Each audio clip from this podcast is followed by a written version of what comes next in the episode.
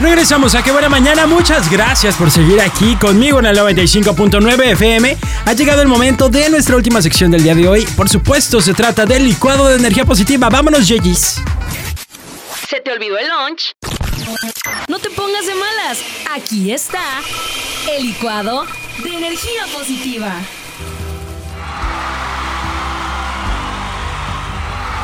Oigan, pues les platico. Estaba, eh, pues ya saben, navegando, ¿cómo se le llama? Con el scrolling en Instagram y encontré a una persona que se llama Farid Diek. Espero que así se pronuncie, Farid Diek.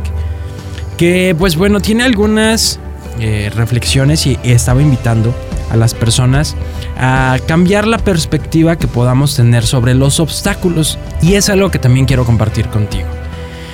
Los obstáculos muchas veces los vemos o les tenemos miedo, sobre todo cuando somos perfeccionistas.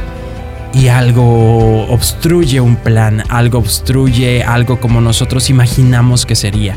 Ese obstáculo lo vemos como esa gran piedra, esa gran roca que se atraviesa en tus planes, en tus proyectos, en tus sueños, en tus metas. Y a veces podemos entrar en pánico, entrar en crisis, tirar por la borda el plan, cancelar todo, porque creemos que ya hay un obstáculo, entonces ya no debemos hacer las cosas. Muchas personas creen incluso y, refieren a Dios o al ser superior o al universo como si estuviera conspirando en contra de ti, como si se tratara de que entonces eh, no es la voluntad y no debes hacer las cosas.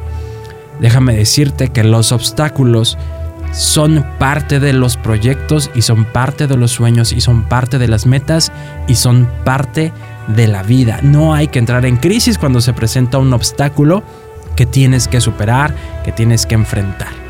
No hay que entrar o asumir este rol de victimización y de decir por qué a mí, por qué yo, por qué a nosotros, por qué, me pasan este tipo de cosas vale la pena reflexionar qué hemos hecho, sí, qué, qué quizá hicimos que ocasionó que nos pasara esta situación. Pero también tenemos que entender que los obstáculos son parte de la vida. Y que eso que te está pasando a ti, ese gran obstáculo, también le pasa a otra persona. También lo está viviendo otra persona. No eres el único que tiene que sobrevivir y vivir eh, desafiando obstáculos. Por supuesto que hay quienes tienen que enfrentar eh, problemas u obstáculos mayores que otras personas, pero al final de cuentas todos tenemos que pasar por este tipo de situaciones. Así que quiero invitarte a que a ese obstáculo que tienes en este momento en tu vida, no lo culpes, ni te culpes a ti, ni busques culpables, quizás sí responsables, pero sobre todo te hagas responsable tú de resolverlo. Concentrarte en soluciones, concentrarte en la manera de resolver ese obstáculo que puede estar que puedes estar enfrentando que está obstaculizando tu vida, tu plan, tu meta, tu objetivo, tu relación, tu trabajo o incluso quizás es un obstáculo que atraviesa tu familia.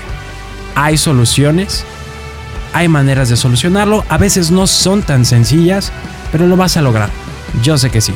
Que tengas un excelente lunes, que tengas un excelente mes, que tengas una excelente semana y por supuesto pórtate muy bien y disfruta de todo lo que te va dando la vida. Sean obstáculos, sean momentos de felicidad o sean momentos de alegría. Quédate con el vivo de la calle y sigue la que buena 95.9.